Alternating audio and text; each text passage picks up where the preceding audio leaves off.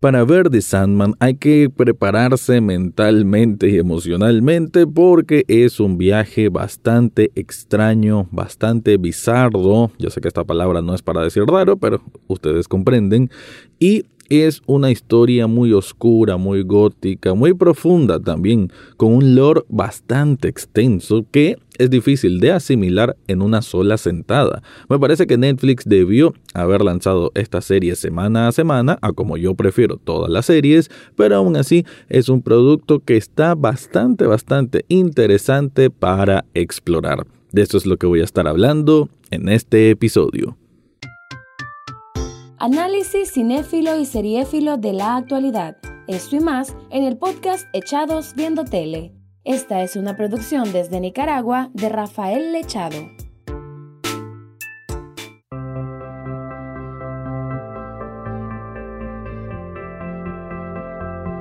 Bienvenido o bienvenida a un nuevo episodio de Echados Viendo Tele, el espacio para escuchar críticas, comentarios, opinión del mundo de las series y algunas veces de películas.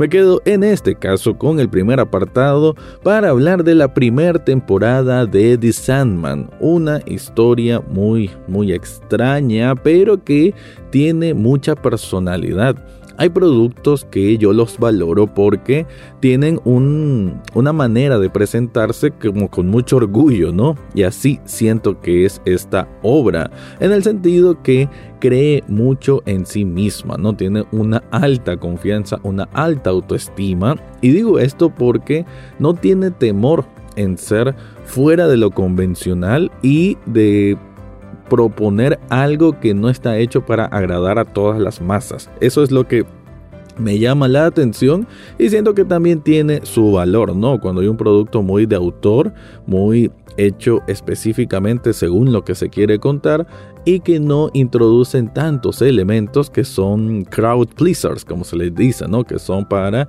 llamar la atención de, las, de los espectadores, sino que es un producto muy limitado, delimitado, mejor dicho, por el guion, por el argumento, por lo que quiere contar y se atañe a ello hasta el final. Eso es The Sandman, una historia que realmente está bastante, bastante llena de referencias y de mucho lore, ¿no? De mucho trasfondo, de mucho background que quizás sea un poquito difícil de seguir el hilo. En eso sí quizás sea una crítica negativa, ¿no? Que me parece que es una serie que en 10 episodios trata de meter un montón, pero un montón de conceptos que quizás para el espectador más que bueno, que tal vez no está acostumbrado a cosas un poco más intensas, pues puede quedar confundido y puede rebotar de esta serie. Quiero decir pues de que realmente se me ha hecho difícil esta tarea de traer una crítica sobre The Sandman porque a ratos decía, no, esto no funciona, es muy pretencioso, no, no estoy conectando. Pero llegando a su tramo final, la verdad es que sí estaba muy atento, sí estaba de que no quería ver el celular, además que es una serie para no desconcentrarse, es una serie que amerita toda la atención del público y en esos últimos episodios la verdad es que sí estaba así bastante inmerso en lo que quería contar, porque hasta cierto punto es una historia que no sabes hacia dónde va en ningún momento. Cada episodio casi que se siente como un cómic aparte. Yo no conozco la historia de origen, sé que es de un cómic, pero de alguna manera uno percibe, ¿no? Ese, ese material de origen por la manera en que está contada esta serie, esta versión live action, que, ah, como decía, cada uno de los episodios se siente como una mini historia en un gran, gran, gran libro que ah, se siente pues que hay todavía más trasfondo del que nos muestra esta serie, pero que aquí lo deja colocado en algunos puntos para que uno lo tenga de referencia. ¿Y sobre qué trata? No, de momento no he dicho nada. Trata sobre The Sandman o Morfeo, el Señor de los Sueños, uno de los tantos eternos, que son unas especies de, dioses, que lo que hacen es tratar de mantener, por así decir, un equilibrio con la humanidad. Aquí va a empezar la historia en los 1900, cuando una especie de mago atrapa a nuestro protagonista a sueño y eh, bueno, es una equivocación, lo atrapa a él, pero él quería atrapar a uno de sus hermanos eternos, o endless, más bien sería la palabra y bueno, no, no logra atraer a otro de esos Endless, uno de sus hermanos que buscaba muerte, porque este mago quería resucitar a uno de sus hijos y termina invocando por equivocación a Sueño y lo deja atrapado por más de 100 años. En ese sentido que él está atrapado, el mundo de los sueños, de las pesadillas, el reino de Morfeo o del de Sandman, pues digamos que se descontrola y eso causa afectaciones en la humanidad. Eso va a ser como un poco el disparador de esta historia, pero que realmente tiene tantos hilos, tantas materias, tantas capas por explorar, que es difícil decir que, o sea, se me hace extraño incluso que lo que miré en el primer episodio tenga alguna concordancia con lo que miré en el último episodio de esta primera temporada. No, no me refiero a concordancia de que no tenga sentido que, algo pasó o no, sino que se siente tan lejano.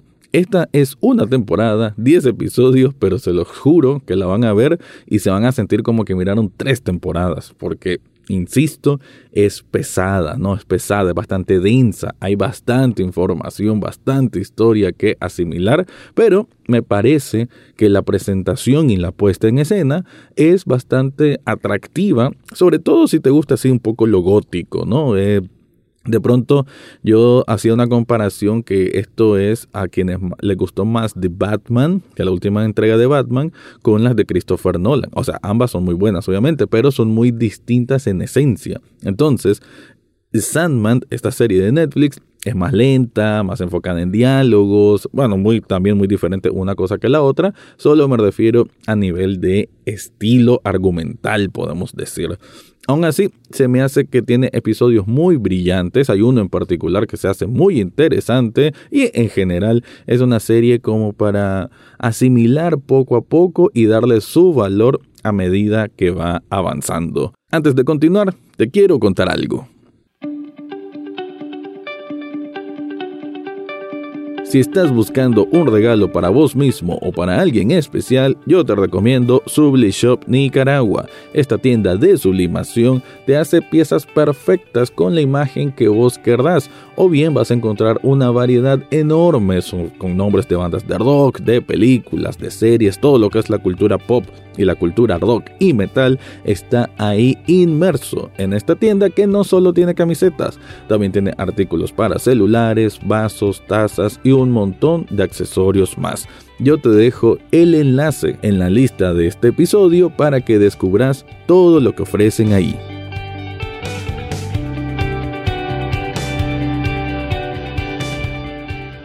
Partiendo entonces de que es una historia no convencional, hay que tener como esa libertad de mente para pues percibir todo lo que ofrece. Desgraciadamente sí hay unos episodios que son más flojos que otros.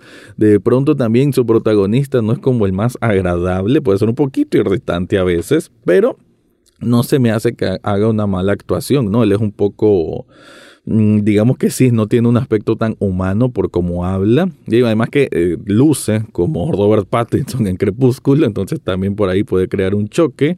Pero igual a medida que va avanzando la serie, pues le dan más características, más personalidad, hasta donde se le puede llamar personalidad. Y me parece que como personaje sí se va volviendo más más interesante y con más capas por explorar. Además, el gran abanico de personajes secundarios, que creo yo que ese es uno de los elementos más característicos que puede tener esta serie es que tiene una gran variedad de personajes secundarios y la verdad es que todos son interesantes. Por eso es que la serie está llena de actores invitados británicos, van a reconocer a un montón y sobre todo a David Thewlis, creo que es el apellido, que es un actor, bueno, súper, súper brillante, que aquí hace el papel de un hombre que va a tener un artefacto que le pertenece a Sueño, a Morfeo o a The Sandman, él tiene varios nombres, y este artefacto hace de que las personas que él decida solamente puedan decir la verdad, o sea que no puedan decir mentiras. Y ahí está la ejecución de uno de los episodios más interesantes que se me hizo para mí, porque se me hace increíble, ¿no? Que una serie que tiene tanto lore, que, o sea, que en un momento, por decir algo, The Sandman va al infierno, tiene un enfrentamiento con Lucifer, que The Sandman va a conocer a su, no a conocer, perdón, va a reencontrarse con una de sus hermanas, de esas Endless, que en este caso es la muerte, y que tenga una plática tan filosófica, profunda y hasta religiosa sobre trascender la vida y la muerte, que haya otro episodio en que hay una convención de asesinos en serie, o sea, todo todo esto sucede en la misma serie y que además hay un episodio como el que quiero mencionar que es casi un ensayo sobre la historia de qué pasaría con la humanidad si todos eh, no pudieran decir mentiras eh, y todo esto trasladado en un micromundo de una cafetería con personas que llegan todos los días a esa cafetería y que se conocen, se me hace una, una brillantez, ¿no? En ese sentido, sí aplaudo el esfuerzo creativo que dentro de esta serie, que como lo digo, pues tiene tantos elementos para contar, que haya un espacio para un episodio experimental, súper creativo y psicodélico, si se puede decir también, se me hace pues una, una verdadera genialidad. Pero también tengo que decir que entiendo si de hecho me estás escuchando, ya viste The Sandman o estás decidiendo si verlo o no y que has leído por ahí que tal vez no es para todos los gustos, la verdad comprendo eso. Comprendo pues que, no sé, ahorita me estás escuchando y me decís, uy, no, está loco, Rafael, porque si la serie está bastante aburrida. Y sí, a como lo dije, yo en momentos me aburrí con la serie, me desconcentraba, pero tiene como un una esencia ahí atractiva que hace que continúes. Hay algo diferente, hay algo que te provoca ese, ese punto de curiosidad y que creo yo que se basan en ese hilo para que uno continúe. Porque, como lo dije, es una producción con muchísima personalidad, ¿no? Aquello que no busca caerte bien, simplemente es lo que es, ¿no? Y existe un, un appeal con, con ese, ese, tipo de, de, producciones y me parece que The Sandman definitivamente lo tiene. Imagino, porque insisto, pues no conozco el material original, pero imagino que es porque de por sí esos cómics eh, tienen esa esa enorme calidad y ahora comprendo por qué había tantos, tantos, tantos fanáticos acérdimos al cómic que tenían como sus dudas sobre una versión live action, aunque he leído por ahí que en su buena parte sí están satisfechos con este producto final. Así que si estás buscando algo bastante, bastante diferente para ver, pero si tenés la paciencia y el tiempo para verlo, sí Creo que The Sandman, si te gusta obviamente esta parte de la ciencia ficción y la fantasía, y diría un poco el horror, quizás también, eh, esta serie pues te va a gustar, pero si estás más acostumbrados a los Spider-Man, a los Doctor Strange o a lo que ya viene como She-Hulk, pues esta serie no creo yo que no te va a conectar, ¿no? Creo que está más cerca a como lo dije. Eh, a The Batman, al propio Daredevil, me refiero al, al, estilo narrativo, ¿no? Que es una serie como digamos un poco más, más madura, un poco más adulta. Así siento que es The Sandman, que incluso para mí, como lo dije, pues a veces sí me llegó a ser bastante pesado y que sí entiendo que exige bastante concentración y atención por parte del espectador. Con eso me voy despidiendo, pero antes te recuerdo que Echados Viendo Tele también es un programa en televisión en Canal 8, sábados y domingos a las 9 de la noche. Ahora sí me voy, ese fue mi review de The Sandman. Eso fue todo por hoy en Echados Viendo Tele. No olvides suscribirte desde tu sitio favorito, ya sea Spotify, Apple Podcast, Google Podcast o hasta en YouTube. En las notas del podcast encontrarás el acceso a Facebook, Twitter e Instagram, además de cómo hacer una donación de un café virtual a este programa. Gracias por escuchar y serán hasta la próxima semana.